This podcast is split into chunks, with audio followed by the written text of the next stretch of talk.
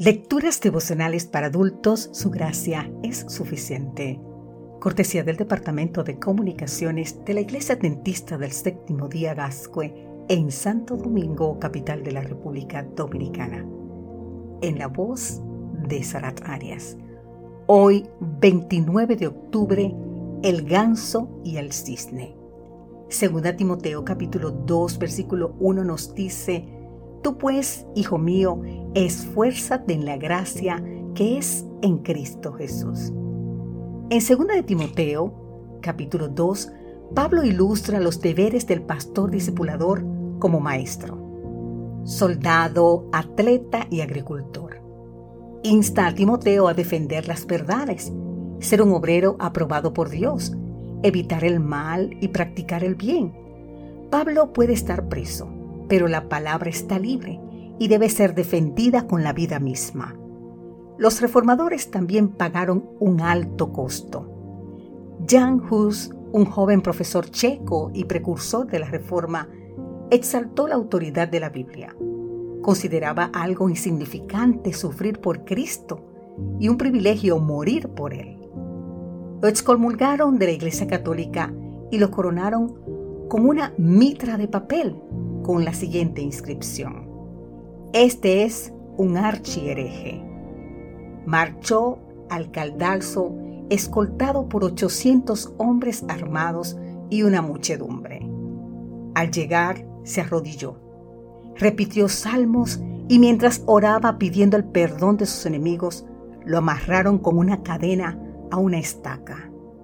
Mientras lo rodearon con una pila de maderas hasta el cuello, Decía, mi Señor fue atacado con una cadena más dura por mi causa. Entonces, ¿por qué debería yo avergonzarme de esta tan oxidada cadena?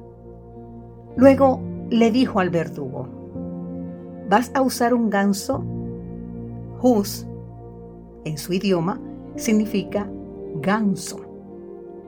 Pero dentro de un siglo te encontrarás con un cisne que no podrás ni asar ni hervir. Así le dijo Hus al verdugo. Y así fue. Martín Lutero apareció al cabo de unos 100 años.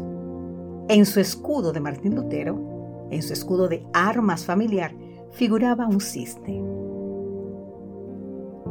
Al encenderse la hoguera, Hus exclamó, Jesús, Hijo del Dios viviente, ten misericordia de mí. Y cantó un himno con voz fuerte y alegre que se oía a través del crepitar de la leña y del fragor de la multitud. En la experiencia de Hus hubo un testimonio. Se levantó un monumento que llamó la atención del mundo a la promesa. Y dice de la siguiente manera, Sé fiel hasta la muerte y yo te daré la corona de la vida. Jan Hus vive en el registro de la historia de las naciones. Sus obras de bien y su fe inconmovible, su vida pura y su inalterable seguimiento de la verdad que le había sido revelada.